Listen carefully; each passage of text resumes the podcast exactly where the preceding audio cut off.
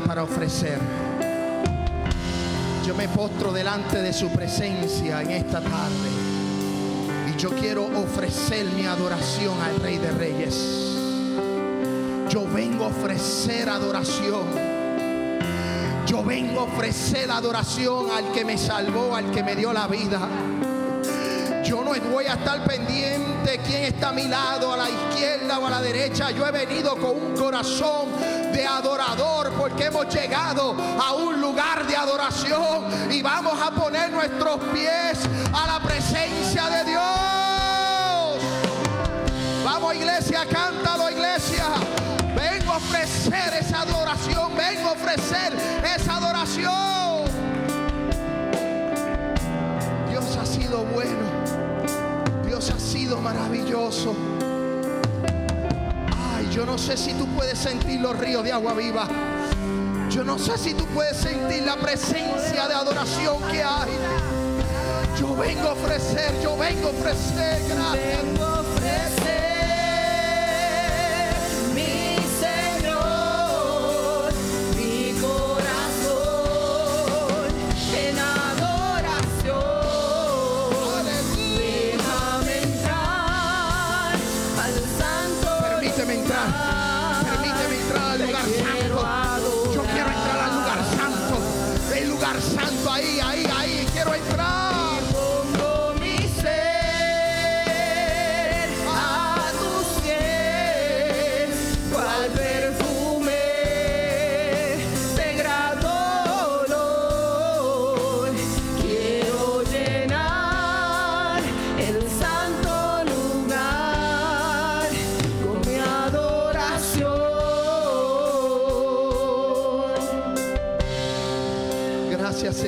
Sacrificio. Porque el día en que tú moriste en la cruz, el, el- el velo del templo se rasgó. Y ahora yo tengo entrada a un lugar que era privilegiado. Ahora ese lugar se nos dio entrada. Ahora yo tengo derecho de estar en ese aposento. Ahora yo tengo derecho de adorarle. Ahora yo tengo derecho de derramar mis lágrimas. Yo tengo derecho de clamar. Porque en ese lugar tú escucharás la oración del justo. Tú escucharás el clamor del justo. Y en ese lugar hay respuesta. Y hemos venido a este lugar a buscar respuesta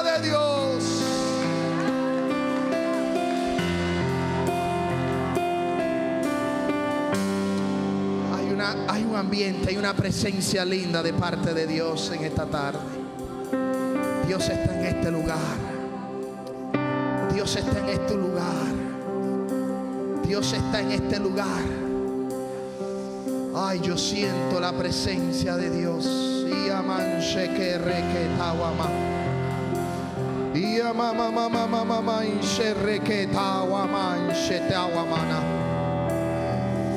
tawama inshe tawamana. El Espíritu dice, estoy aquí pasando un bálsamo. Y aman sheke tawamana. Hay gente que está agotada y hoy yo vengo a dar fuerzas. Hay fuerzas. Hoy Dios levanta las fuerzas de la iglesia. Hoy Dios levanta las fuerzas de la iglesia. Hoy Dios levanta las manos al que está caído. Hoy Dios restaura al que ha caído. Y amanche requetawa manche amane.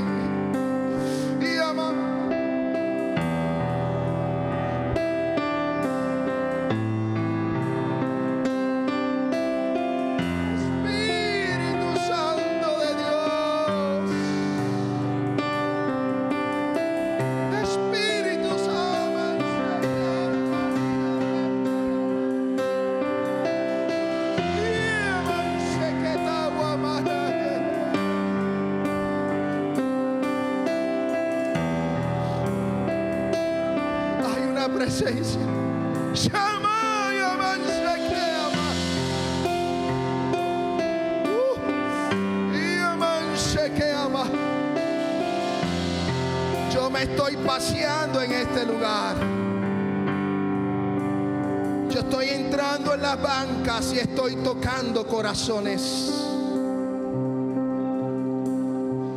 Yo soy tu Dios, iglesia. Yo soy tu Dios. Aman,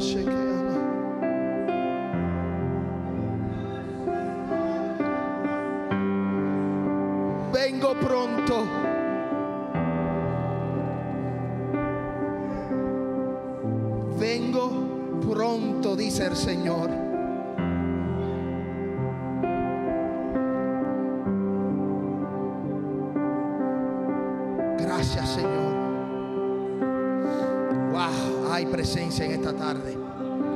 Hay presencia en esta tarde. Hay presencia en esta tarde. No hay nada más hermoso que entrar en ese lugar. No hay nada más hermoso que entrar en la presencia de Dios. No hay nada más hermoso que tomar tiempo, tiempo. dos minutos, un minuto. Tome su tiempo, hable con el Señor.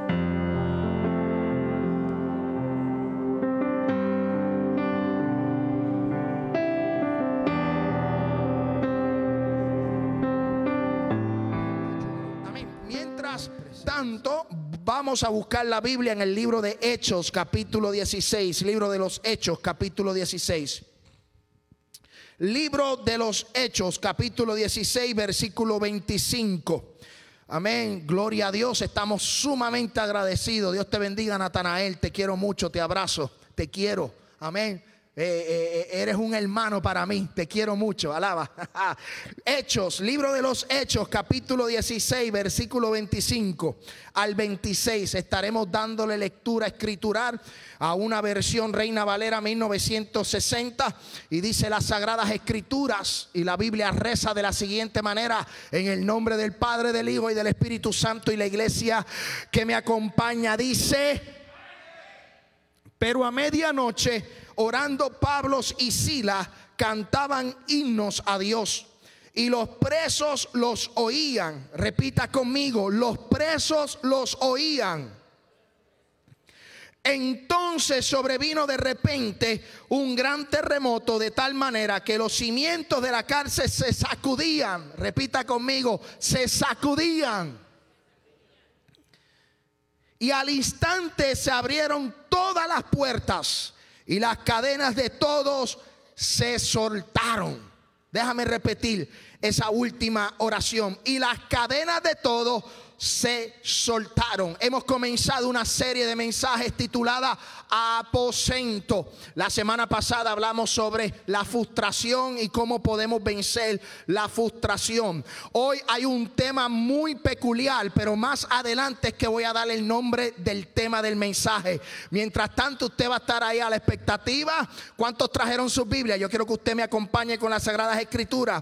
Amén. La Biblia nos relata la historia de Pablo y Silas. Y usted usted la conoce, que ellos fueron presos, fueron al cepo, fueron a la cárcel.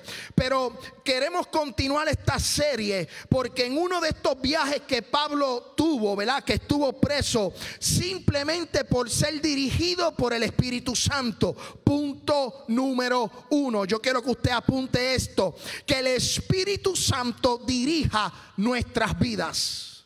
Escuche bien, yo quiero llevarlos a ustedes a través de esta historia, pero el Espíritu Santo tiene que dirigir, tiene que mover, tiene que trabajar en nuestras vidas. El libro de los Hechos, capítulo 16, versículo 6, yo quiero que usted vaya conmigo. Y dice, y atravesando Fringia y la provincia de Galacia, le fue prohibido por el Espíritu Santo hablar la palabra en Asia.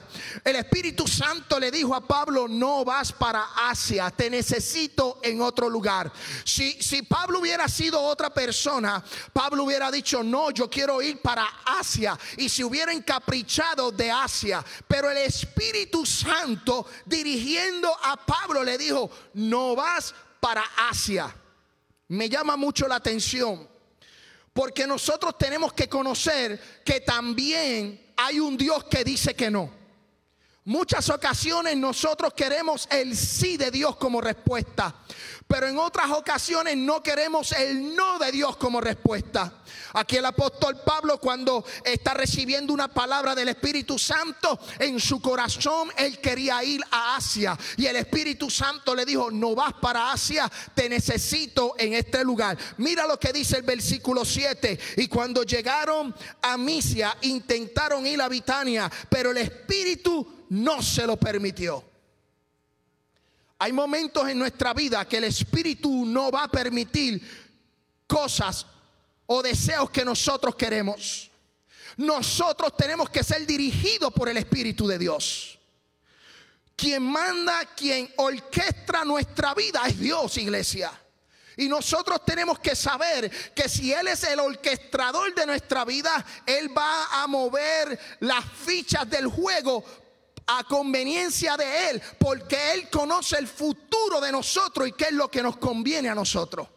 Muchas veces nosotros planificamos ir a un sitio y vienen problemas, vienen circunstancias, vienen cosas que no podemos ir. Y nosotros nos preguntamos, ay, esto es una obra del diablo. Y todo el tiempo le echamos la culpa al diablo. Y el diablo en una esquina diciendo, no soy yo. Pero siempre le vamos a echar la culpa al diablo.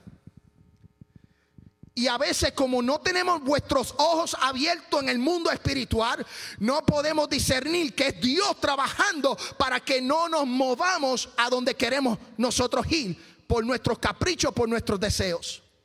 Oye, la mejor intención de Pablo era ir a Asia.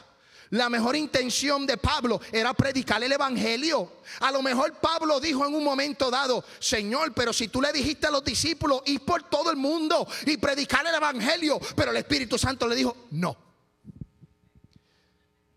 Mira qué interesante que Jesús le dice a los discípulos, ir por todo el mundo y predicar el Evangelio. Una instrucción clara. Pero en este caso el Espíritu le dice a Pablo, no vas a ese lugar. Nosotros tenemos que tener la voluntad de obedecer a Dios. Aun cuando los resultados sean no sean lo que nosotros esperamos. Nosotros tenemos que tener la expectativa de Dios y no nuestras expectativas. Y tenemos que aceptar el no de Dios. Iglesia, en esta tarde usted tiene que aprender a aceptar el no de Dios. En muchas ocasiones Dios te va a decir que no. En muchas ocasiones Dios te va a decir no te voy a abrir la puerta. Por más que busque la llave, por más que busque eh, eh, eh, lo que quieras buscar para abrir la puerta, la puerta no se va a abrir. Porque quien abre puerta y cierra puerta es Dios.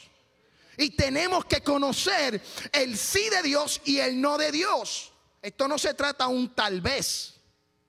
Nosotros tenemos que conocer a Dios. Dios dice que sí, Dios dice que no y también hay un silencio de Dios que nosotros tenemos que aprender a conocer. Entonces, nuestra vida tiene que ser dirigida, movida por Dios, movida por el Espíritu Santo. Pablo, aún recibiendo el no de Dios, él sabía que Dios lo iba a llevar donde iba a estar la necesidad. Yo te puedo garantizar de que en Asia había necesidad.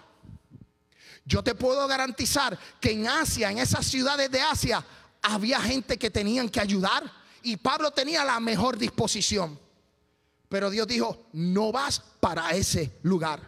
Punto número dos, sé un instrumento de Dios para otros.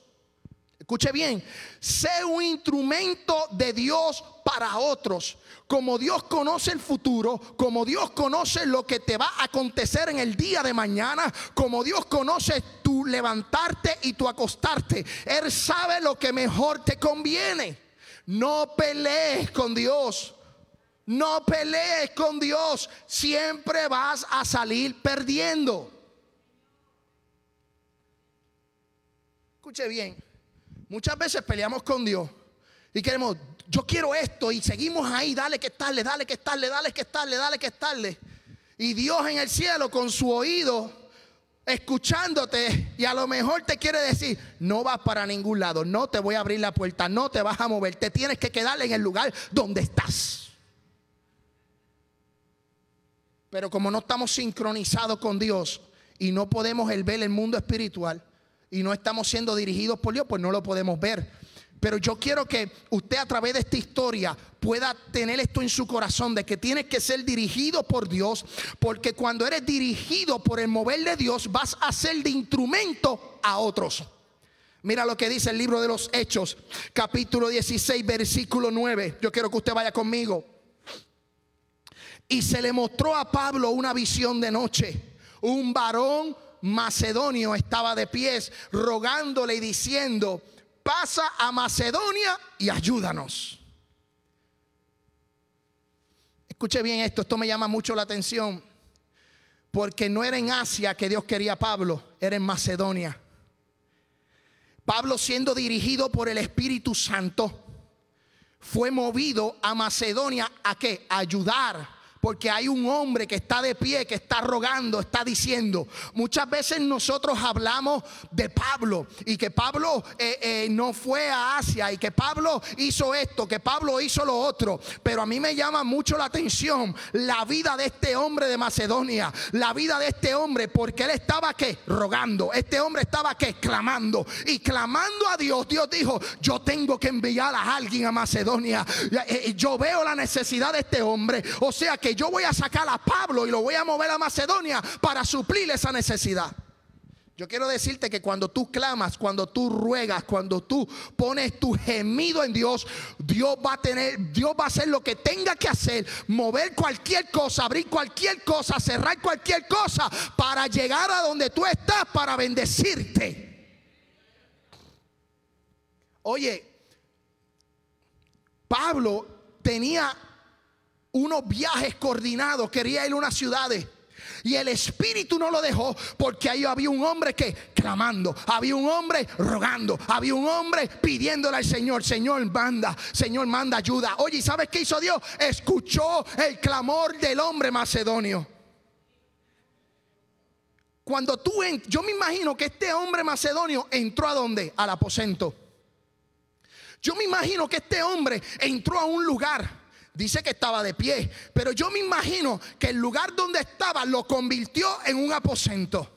Si estaba en el carro, amén, ¿verdad? No había carro para ese tiempo, pero si estaba en el carro, convirtió el carro en un aposento. Si estaba en la escuela, convirtió la escuela en un aposento. Si estaba, amén, en el trabajo, amén, ahí convirtió el trabajo en un aposento. Porque el aposento, aunque sabemos que es un lugar físico, donde quiera que tú clames a Dios, eso se convierte en un lugar de oración, en un lugar de clamor, en un lugar de respuesta a Dios. Sí, tenemos que entrar en nuestra vida privada, orar en un cuarto, orar en la iglesia y tener un lugar secreto, un lugar donde podamos reunirnos con Dios. Pero yo quiero decirte que el Dios que hizo los cielos y la tierra está presente en todo lugar. Estás en el trabajo, ahí está Dios. Estás en el supermercado, ahí está Dios. Estás en la escuela, ahí está Dios. Oye iglesia, yo quiero decirte que este hombre macedonio convirtió el lugar donde estaba en un aposento y empezó a clamar. Dice, pasa por Macedonia y ayúdanos.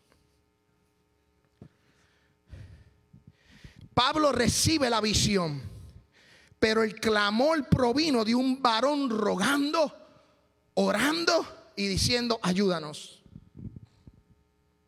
Pablo recibe la visión, pero la visión la recibe porque hay un hombre que está clamando.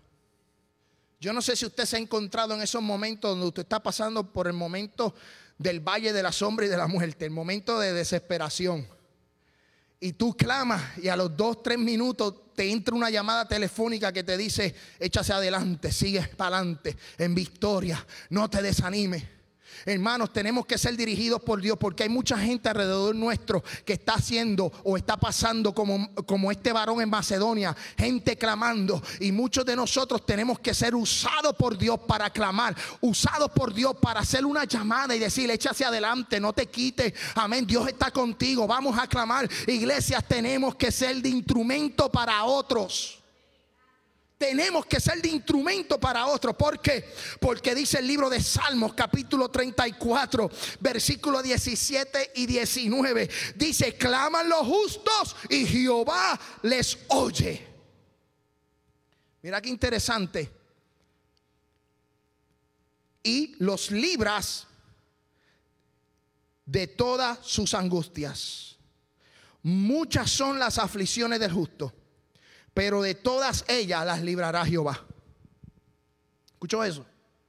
Este hombre estaba clamando, era un hombre macedonio que tenía temor en Dios.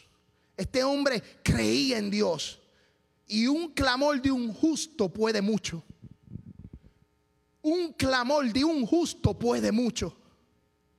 Se abren las ventanas que se tenga que, abrir y se derrama la lluvia de bendición para vuestras vidas. Dice la Biblia, escuche bien, mira qué interesante, me, me, gusta mucho. Muchas son las aflicciones de justo, pero de todas ellas las librará Jehová. Salmos capítulo 18, versículo 6. En mi angustia invoqué a Jehová y clamé a mi Dios. Él oyó mi voz desde su templo y mi clamor llegó delante de él a sus oídos. Oye iglesia, yo te puedo garantizar que si tú clamas, Él te va a contestar. Iglesia, yo te puedo garantizar de que si tú clamas, gimes, ruega, Él te va a escuchar. En medio de tu angustia, invoca a Jehová. En medio de tu, eh, de tu angustia, clama a Dios, porque dice la Biblia, Él oyó mi voz desde su templo y mi clamor llegó delante de Él a sus oídos. Yo te puedo decir en esta tarde que tus oraciones no caen al suelo. Que el clamor por tus hijos no caen al suelo. Que el clamor por tu esposo no caen al suelo. Que el clamor por tu familia no caen al suelo. Dios la recibe. Él la escucha con sus oídos. Y llegará el momento que esas oraciones serán contestadas. Llegará el momento que esas oraciones van a ser, amén, contestadas. Y la gente dirá y conocerá que el Dios que tú le sirves es un Dios de respuesta. Salmo capítulo 130, versículo 1. Mira lo que dice las Sagradas Escrituras. De lo profundo, oh Jehová, a ti clamó. Señor, oye mi voz. estén atentos tus oídos la voz de mi súplica. Hermano, en el momento en que usted se encuentre, sea cual sea, si usted abre la Biblia y se va a los salmos, usted va a encontrar tantos versículos de esperanza, tantos versículos de clamor y de respuesta, que eso a usted le va a fortalecer en el momento más difícil de su vida. El problema es que solamente tenemos la Biblia en el Salmo 91, amén, recostada en la cama o en el carro. Ni en el carro ni en la cama va a hacer efecto, eso lo hace efecto en su vida. Yo conocí una persona que tenía la Biblia abierta en el Salmo 91 y pensaba que eso iba a ahuyentar los, los, espíritus chustros, los chocarreros esos, espíritus chocarreros, que los ahuyentaba. Hermano, yo sé que la palabra es viva y eficaz, pero hay que practicarla, hay que vivirla, hay que leerla, hay que recibirla. Oye, el Señor te está diciendo, iglesia, oye, el Señor te está diciendo, oye mi voz y estén atentos tus oídos a la voz de mi súplica, el Señor te va a escuchar. Punto número tres. Siempre habrá un problema cuando decides hacer la voluntad de Dios. Cuando tú eres dirigido por Dios y eres instrumento de Dios para otros, yo quiero decirte que siempre habrá un problema. Algo se va a aparecer, algo se va a levantar. Cuando tú empiezas a hacer la voluntad de Dios, si en tu corazón tú dices, yo no me voy a perder un culto o un servicio de la iglesia, yo te voy a garantizar a ti que los frijoles se te van a quemar, yo te voy a garantizar a ti que te van a ofrecer horas extras, te van a, un familiar te llegó de repente, algo va a pasar. Algo va a suceder para que tú no llegues. Algo va a pasar. ¿Por qué? Porque mira lo que dice el libro de los Hechos capítulo 16 versículo 16. Para que usted vea- vaya viendo la historia de Pablo. Todavía no me he alejado de Pablo. Pero cuando tú eres dirigido por Dios, eres instrumento por Dios, tienes que saber que siempre se van a levantar los problemas. Pablo dice, aconteció que mientras íbamos a la oración, Pablo decidió ir a la oración. ¿Cuántos de ustedes han decidido ir a la oración y se ha levantado algo en su casa? Se ha levantado un problema. Amén. Algo ha sucedido que no te deja ir a la oración. ¿Cuántos de ustedes han dicho yo quiero ir al estudio bíblico, pero se ha levantado algo para que usted no llegue al estudio bíblico? Pablo iba camino a la oración y salió al encuentro una muchacha que tenía espíritu de adivinación, la cual daba grandes ganancias a sus amos adivinando. Me llama mucho la atención porque Pablo, antes de ir a la oración, él se había ganado unas almas, él se había ganado varias personas y hasta los había bautizado, había hecho cosas tremendas. Y esa casa completa había recibido al Señor. Y Pablo entonces empezó, vamos a ir a la oración. Se motivó con los demás hermanos, pues vamos a ir a la oración. Pero salió al encuentro esta muchacha que tenía un espíritu de adivinación. Y esta muchacha lo que hacía, que a pesar de que decía la verdad, decía algo que era verídico, molestaba. Molestaba. Mira lo que dice el versículo 17. Yo quiero que usted me siga. Esta, siguiendo a Pablo y a nosotros, daba voces diciendo, estos hombres son siervos del Dios Altísimo, quienes os anuncian el camino de la salvación. O sea, esta señora que tenía el espíritu de adivinación, molestaba, decía una verdad, pero estaba molestando. Estaba, eh, eh, eh, ya estaba incomodando al apóstol Pablo. Porque Pablo estaba yendo que a la oración. Pablo estaba yendo a un sitio a qué? A orar, a clamar. Y esta señora se levanta a entorpecer. Y él se molestó, se incomodó. Por eso yo te digo que siempre habrá un problema. Algo se va a levantar. Si tú decides hacer la voluntad de Dios. Si hoy tú decides, hoy, hoy en el día de hoy, decides, mi vida va a cambiar, yo quiero buscar al Señor, yo quiero ser más útil, yo quiero ser un servidor en la casa de Dios, yo quiero servir en esta casa, yo quiero ayudar, yo quiero hacer algo por, por, por la obra del Señor, créeme que algo siempre se va a levantar. Vas a tener problemas. Y aquí usted tiene que ser como el apóstol Pablo, tener discernimiento. Porque si llega a ser otro, pues le da de codo o sigue. Pero Pablo que tuvo discernimiento, porque el problema que estaba causando esta muchacha era que tenía un espíritu de adivinación. Pero Pablo discerniendo en el espíritu, sabía que había un espíritu de, de adivinación. Y mira lo que dice, versículo 18. Y esto lo hacía por muchos días, mas desagradando a Pablo, esta se volvió y dijo al espíritu, Aquí nos vamos a romper la cabeza. ¿A quién le dijo? Al espíritu. No a la muchacha, al espíritu. Uf. Al espíritu. Te mando en el nombre de Jesucristo. No fue en el nombre de Pablo. No fue en el nombre de Pedro. No fue en el nombre de Gille Ávila. No fue en el nombre de Billy Graham. No fue en el nombre del pastor Ismael García. No, no. Fue en el nombre que se le dio sobre todo nombre para que lo que esté en el cielo, en la tierra y debajo de la tierra, que doble toda rodilla en el nombre de Jesús de Nazaret. Los espíritus salen por el poder de Jesucristo.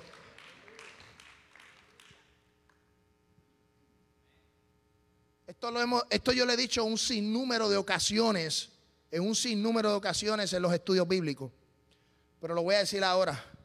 Hermano, cuando nos enfrentamos a un tipo de espíritu, el sea cual sea, de enfermedad, sea de adivinación, sea de mentira, cualquier espíritu que nos encontremos, una oposición, hermano, en el nombre de Jesús, tan simple como eso. Los cuatro años de instituto no te van a funcionar. La escuela teológica no te va a funcionar. Cuando nos enfrentamos al enemigo, esto es en el nombre de Jesús.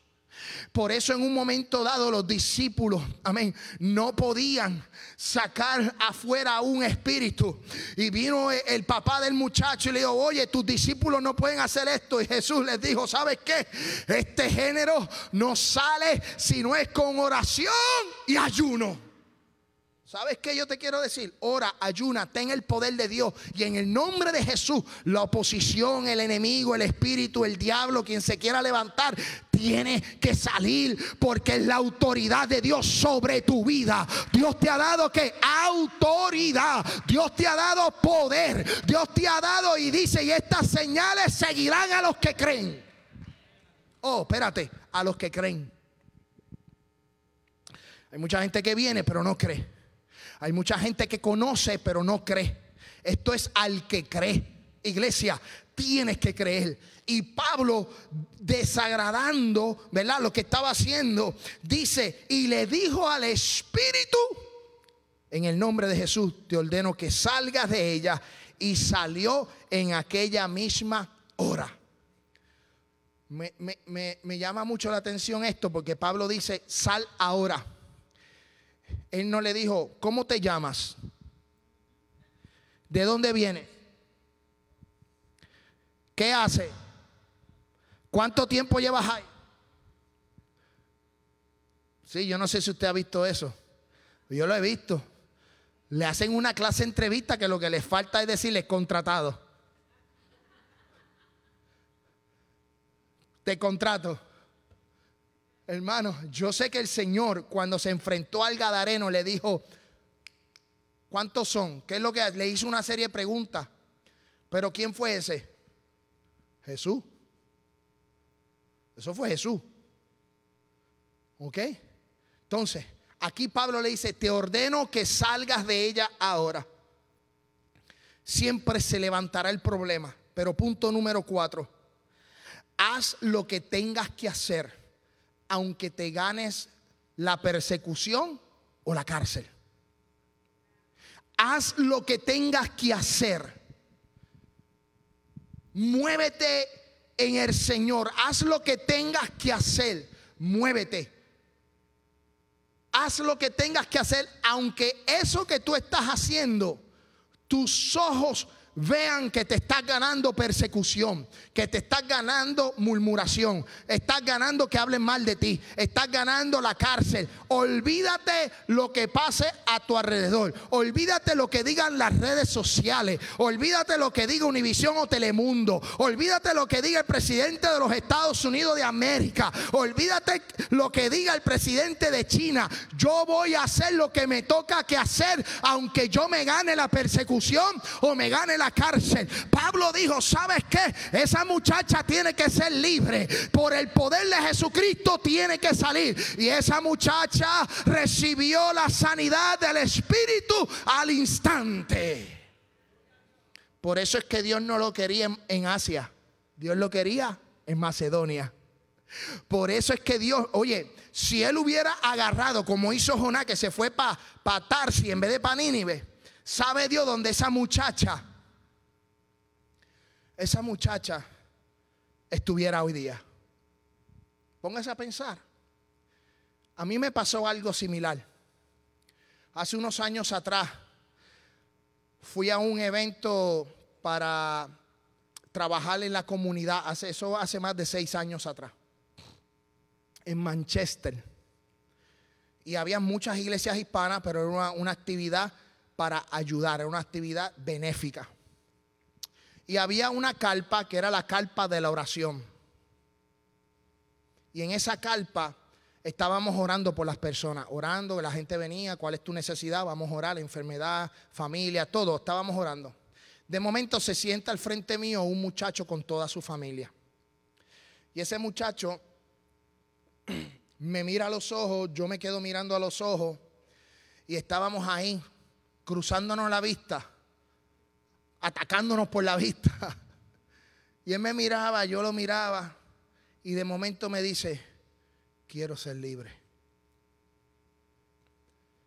Hermano, en ese momento había, ya yo sabía lo que venía, ya yo sabía lo que, ya, ya yo mi cuerpo lo estaba sintiendo.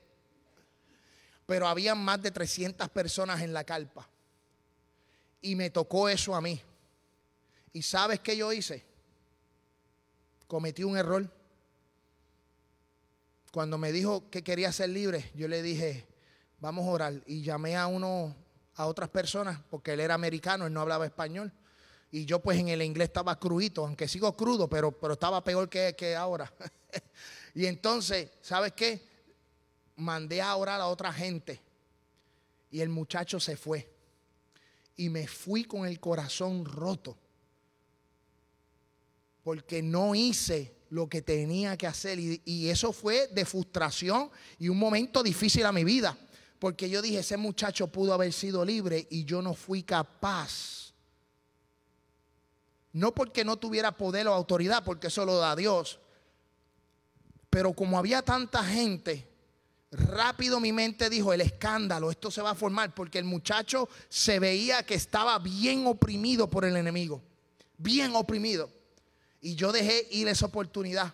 Y siempre que oro me acuerdo y digo, Señor, dale una segunda oportunidad porque yo no pude hacerlo.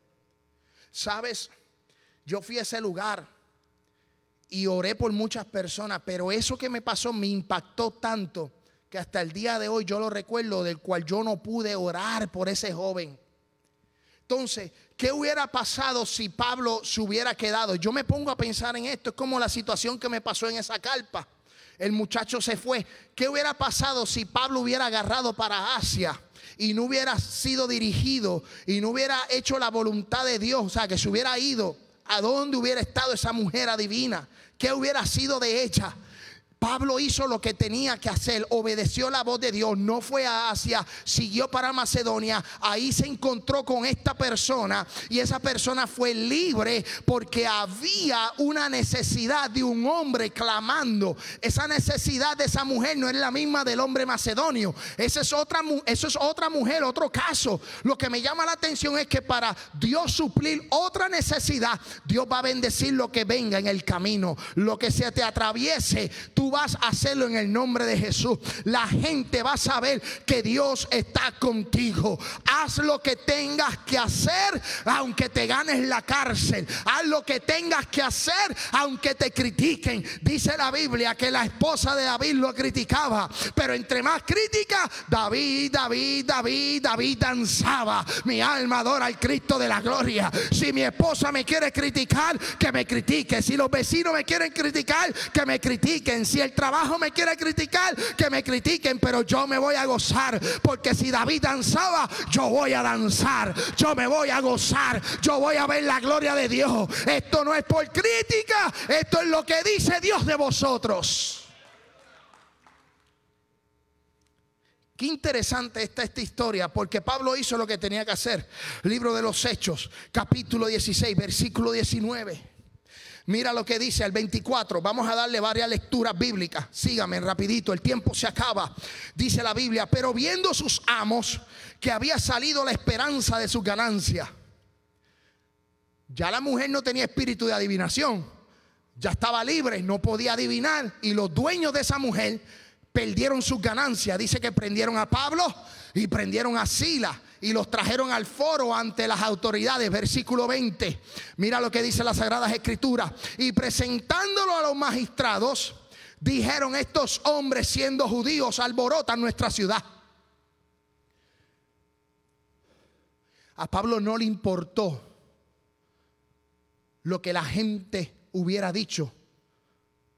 A mí, cuando le dije lo de la carpa, en un momento dado yo dije, ¿qué la gente va a decir? Me van a mirar, ese muchacho se va a revolcar aquí como serpiente. El tipo estaba, el muchacho estaba bien atado y yo me dejé llevar por el comentario, por lo que venía a mi mente, el comentario que venía a mi mente. Y hoy día yo sufro eso, hoy día yo, yo me, es una experiencia que marcó mi vida. Pero Pablo no le importó. Pablo dijo, yo voy a, en el nombre de Jesús te va. ¿Y qué fue lo que le ocasionó? Mira, dice, y enseñan costumbres que no es lícito recibir ni hacer, pues somos romanos. Versículo 22. Y se agolpó el pueblo contra ellos y los magistrados rasgándoles las ropas ordenaron azotarle con varas. Versículo 23. Después de haberle azotado, páralo ahí un momento. Pablo sacó el espíritu y aquel, aquel, aquello ocasionó que lo golpearan. ¿Sabes qué? Cuando tú haces la voluntad de Dios te van a golpear. Cuando tú empiezas a hacer, a buscar a Dios te van a golpear. Vas a tener cicatrices, pero cada cicatriz que tú tengas es algo, amén, que te va a, a llenar de garantías en el cielo, de recompensas en el cielo. Aquí me azotan, pero en el cielo te tengo corona. Aquí me azotan, pero yo tengo un nombre nuevo. Aquí me azotan y tendré vestidura blanca. Aquí me azotan. Ay, Dios. Anda, Jehová, Dios de los cielos. Aquí me pueden azotar, pero lo que yo tengo en el cielo es mucho más de lo que el mundo me puede ofrecer. Aquí yo recibo golpes y críticas, pero yo tengo una mansión celestial. Yo tengo algo nuevo. Yo estaré reinando con el Rey de Reyes y Señor de Señores. La gente tiene que entenderlo que aquí vamos a ser azotados, dice Pablo, y fue azotado mucho y le echaron a dónde? A la cárcel y mandando al carcelero que los guardasen con seguridad. Versículo 24. El cual recibió este mandato y los metió al calabozo por echarle un espíritu. Los azotaron y los metieron presos. Y no solo presos, al calabozo. No el primero en fila, el último. Y les aseguraron los pies en el cepo. Si usted cree que ha pasado por, por situaciones, piensa en la vida de Pablo. Si usted cree que ha pasado por diferentes problemas, piensa en la vida de Pablo. Dice que lo, lo, metieron en el calabozo de más adentro y les aseguraron los pies en el cepo. Este es el tema del mensaje. Punto número 5. Haz de tu cárcel tu aposento. Haz de tu cárcel tu aposento. Si en el aposento tú oras, si en el aposento tú clamas, si en el aposento tú cantas, en esa cárcel, en ese desierto tienes que convertirlo en un lugar de adoración. Y tienes que adorar a Dios aunque estés en el cepo, aunque estés en el calabozo, aunque seas azotado, tienes que cantarle al Señor, tienes que adorarle al Señor, tienes que convertir tu prueba en un aposento, tienes que convertir tu enfermedad en un aposento. Tienes que convertir tu situación en un aposento. Tienes que ver el valle de la sombra y de la muerte en tu aposento. ¿Por qué? Porque en el aposento hay refrigerio. En el aposento hay victoria. En el aposento hay presencia. En el aposento hay respuesta. Hermano, yo he estado en la cárcel, no física, pero le voy a decir, he estado en varias cárceles espirituales. ¿Sabe? Y las he tenido que convertir en mi lugar de adoración. Los he tenido que, poner en un, en un, aposento. Yo convierto el lugar más oscuro, he convertido el lugar más indeseable en un lugar de oración. Porque mientras tú estás en el calabozo y te amarran los pies en el cepo, amén, santo Dios, tienes una boca para adorar. Tienes una boca para alabar. Tienes una boca para clamar. Amén, Santo Dios. Iglesia, aprovecha que en medio de tu cárcel adora. En medio de tu cárcel glorifica a Dios. En medio de tu cárcel, en medio de tu proceso, en medio de tu dificultad, en medio de tu frustración, tienes que hacer como Pablo y Sila. Vamos a cantar. Yo no me puedo ir de aquí. Yo no puedo salir corriendo. Estoy amarrado. Estoy en la cárcel. ¿Sabe lo que yo voy a hacer? Yo voy a cantar a Dios. Porque mi alabanza rompe cadena. Porque mi alabanza, ay, ama, amanece, ama. Ay, yo creo que yo soy el único que me estoy gozando esto. Yo creo que yo soy el único que me estoy gozando esto. Oye, yo he estado en cárceles. Le voy a decir una de las cárceles, cárceles financieras. Me las he visto duras financieramente. Hay gente por estar en la cárcel financiera, o sea, en una situación financiera difícil, hay gente que se ha quitado la vida. Cuando ese teléfono empieza a sonar y empiezan a llamar los, los cobradores, uno se vuelve loco. Hay gente que se ha quitado la vida hasta ese punto. Y yo estaba en esa cárcel, la financiera. Hermano, recientemente compré, compré un vehículo. Mira lo que me pasó. Todos ustedes conocen o los que conocieron que yo tuve una Toyota Siena del 2021, que yo dije que fue la peor decisión de mi vida. Pues la, la cambié y compré otro vehículo. Ese otro vehículo que, que, que compré, pues lo compré por internet, pero no tenía registración ni título. Eh, se lo compré un año atrás. Y por un año yo prácticamente unos meses no pude manejar el vehículo porque no tenía título ni registro. Y todo se me vino encima. Porque entonces eh, tenía que pagar la, camioneta, como dicen los españoles, la furgoneta, eh, pagar el vehículo, pero no usarlo. Aunque ya en los últimos días yo dije, yo me arriesgo y voy a usarla, pero no podía usar el vehículo. Entonces tenía que seguir pagándolo, pagar por un algo que no podía. Entonces todo se me acumuló. Uh, eso fue terrible. Pero ¿sabes qué? Que en medio de ese proceso de buscar soluciones, irme por aquí, irme por allá, a ver qué yo hacía con el carro, y todos los días llamaba a pelear. Hubo un día que a mí se me fue la salvación porque llamé a, servicio al cliente y siempre me daban la misma respuesta. Yo le dije, mira, hermano, usted renuncia a esa compañía, esa compañía no vale dos chavos. Pero se lo dije en términos puertorriqueños. Y, y fue bien difícil en la situación con esa compañía y la situación financiera. Pues sabes qué? Se me acumularon varias cosas. Y a lo último llamé a la compañía. Y tú sabes lo que hizo la compañía, porque ya a la compañía yo dije, olvídate, yo voy a seguir alabando a Dios, yo voy a seguir gozándome, yo hago lo que sea, pero yo no voy a perder mi salvación más. Yo no voy a perder mi salvación por ese vehículo, ni voy a perder la salvación por eso. Y esa cárcel que me estaba atormentando, yo dije, yo voy a empezar a alabar, yo voy a empezar a glorificar, yo voy a empezar a gozarme, yo voy a empezar a ver lo, que, lo, imposible posible. Y lloraba y ayunaba, yo decía, Señor, que me den el título para poderla registrar. Y nada, fui más de, de cuatro veces al clerk, al county, a que me registraran y me decían que no.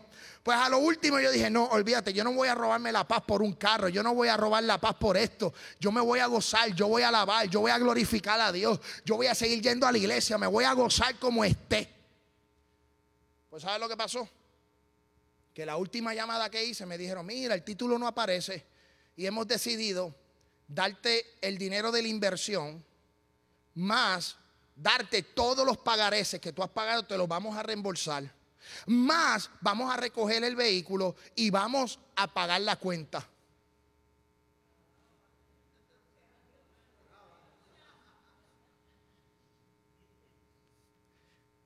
Para los que no entienden la situación, agarré como uno, entre todo, como ocho mil y pico de dólares, eh, ocho mil algo, recogieron el carro y pude comprar otro vehículo y registrarlo en el Estado. Pero mi cárcel, mi situación, mi angustia, mi dolor, tuve que cantar, tuve que adorar. Muchos no sabían lo que yo estaba pasando. Amén, fue difícil, fue un momento duro, pero ¿sabes qué? Cárcel financiera, canta a Dios. En la cárcel de la enfermedad, cuando tú estás enfermo, alaba a Dios. En la cárcel de que tu hijo está, alaba a Dios. ¿Sabes por qué? Porque dice que a la medianoche Pablo estaba en el cepo y le dice a, Sila, acá eh, entre, entre ellos, no lo registra la Biblia, pero le dice, vamos a hacer algo aquí, no podemos movernos. Pues ¿sabes qué? Vamos a cantar. ¿Y qué decía? Pablo empezó a cantar y los, los presos eh, oían la voz de, los, de Pablo y de Silas y empezaron a cantar. ¿Y sabe lo que sucedió? Se rompieron las cadenas. Porque en medio de la cárcel ellos convirtieron su proceso en un aposento. Ellos convirtieron su dolor en un aposento. Ellos convirtieron su persecución en un aposento. Convierte lo que tengas que convertir en tu vida conviértelo en un aposento. No te desesperes, va a llegar la desesperación, pero confía en tu Dios, que Él te va a librar, Él te va a cuidar, Él te va a salvar. Él está contigo como poderoso gigante, no lo dudes. Jehová está contigo. Alaba, glorifica a Dios en medio de tu cárcel. Entonces sobrevino de repente un gran terremoto, de tal manera que los cimientos de la cárcel se sacudían y al instante se abrieron todas las puertas y las cadenas de todos se soltaron. Aún los presos tuvieron libertad en el espíritu. Pablo les dio esa libertad cantando. Si hay alguien en tu familia que está atado espiritualmente, no lo rechaces, no lo juzgues, no lo condenes. Ora y alaba a Dios. Da gracias a Dios por tu vida. Da gracias a Dios por la vida de tu familia. Porque esas cadenas se van a romper. Las cadenas se van a romper. Tienes que creerlo. Tienes que hacer, amén, de tu cárcel un aposento. Punto número 6 para ya ir saliendo. Dice, habrá un propósito aún cuando pases por la cárcel. Siempre va a haber un propósito de Dios en tu desierto. Siempre va a haber un propósito de Dios en tu cárcel. ¿Cuál fue el propósito de que Pablo fuera a la cárcel? ¿Cuál fue ese propósito? Propósito de que un hombre macedonio rogara, clamara, él fuera a, camino a Macedonia, se encontrara una mujer con espíritu de, adivinación, fuese libre. O sea que yo creo, yo, yo me imagino que esa mujer vino a ser discípula, vino a ser un discípulo de Jesús. Luego de eso, en su azote, en su cárcel, empieza a cantar. Y sabe, no solo Pablo y Sila salieron libres, sino que la familia del carcelero vinieron a los pies de Cristo. Y toda su casa vino a los pies de Cristo. ¿Por qué? Porque en esa cárcel había un propósito. Y aunque el propósito, aunque el momento de la cárcel fue doloroso para Pablo, amén, para otro fue de victoria. Porque gracias a que Pablo fue a la cárcel, familias enteras vinieron a los pies de Cristo. ¿Sabes? Tu proceso y tu dificultad tendrá un propósito para que los que te rodean alcancen bendición y salvación. Pero tienes que creerlo. Y tienes que hacer hoy de tu cárcel un aposento. Mira lo que dice libro de los Hechos capítulo 16 para terminar. Orlando, agárrate el piano despertando al carcelero y viendo las puertas abiertas, viendo abiertas las puertas de la cárcel, sacó la espada y se iba a qué? A matar, pensando en que los presos habían huido. Versículo 28. Mas Pablo clamó a gran voz diciendo, no te hagas ningún mal, pues todos estamos aquí. Pablo no era rincoroso. Ese carcelero puso a Pablo en la cárcel en el cepo. Uh, llega a ser hoy día la gente rincorosa. No dicen nada. Y terminan la gente siendo afectada. Ah, yo conozco gente que no hubieran dicho nada y ese hombre se hubiera muerto. Porque hay gente rincorosa que no conocen lo que es el amor de Dios, el propósito de Dios, el perdón de Dios. Pero Pablo dice, pidiendo luz se precipitó adentro y temblando se postró a los pies de Pablo y de Silas. Y sacándolos les dijo, señores, ¿qué debo de hacer para ser salvo? La cárcel produjo a que esta familia pudiera ser salva. Versículo 32 dice, y ellos dijeron, cree en el Señor Jesucristo y serás salvo tú y tu casa. 32. Y le hablaron la palabra del Señor a él y a todos los que estaban en la casa. Y él, tomándose en aquella misma hora de la noche, les lavó las heridas. Enseguida se bautizó él con todos los suyos y llevándolo a su casa, le puso a la mesa y se regocijó con toda la casa, toda su casa de haber creído en Dios. Cuando fue de día, los magistrados enviaron aguaciles a decir, suelten a aquellos hombres.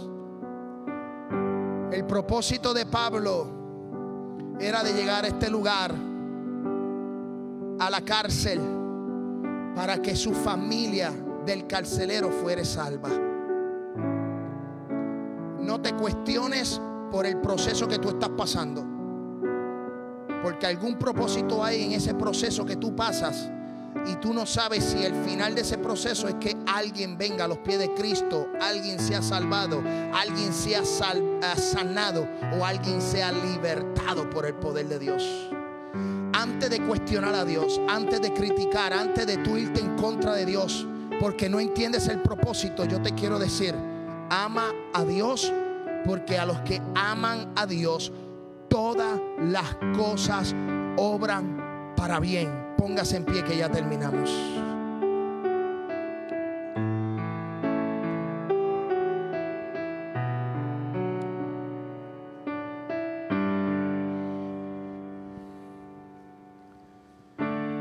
Si tú estás atravesando por la cárcel, si estás atravesando por el proceso, el desierto, yo quiero decirte, conviértelo en tu aposento. Convierte tu cárcel, tu propósito en un aposento y adora y clama a Dios. Vas a tener respuesta de Dios. Vamos a orar y le pido al hermano Honorio que pase con el pocket de la ofrenda.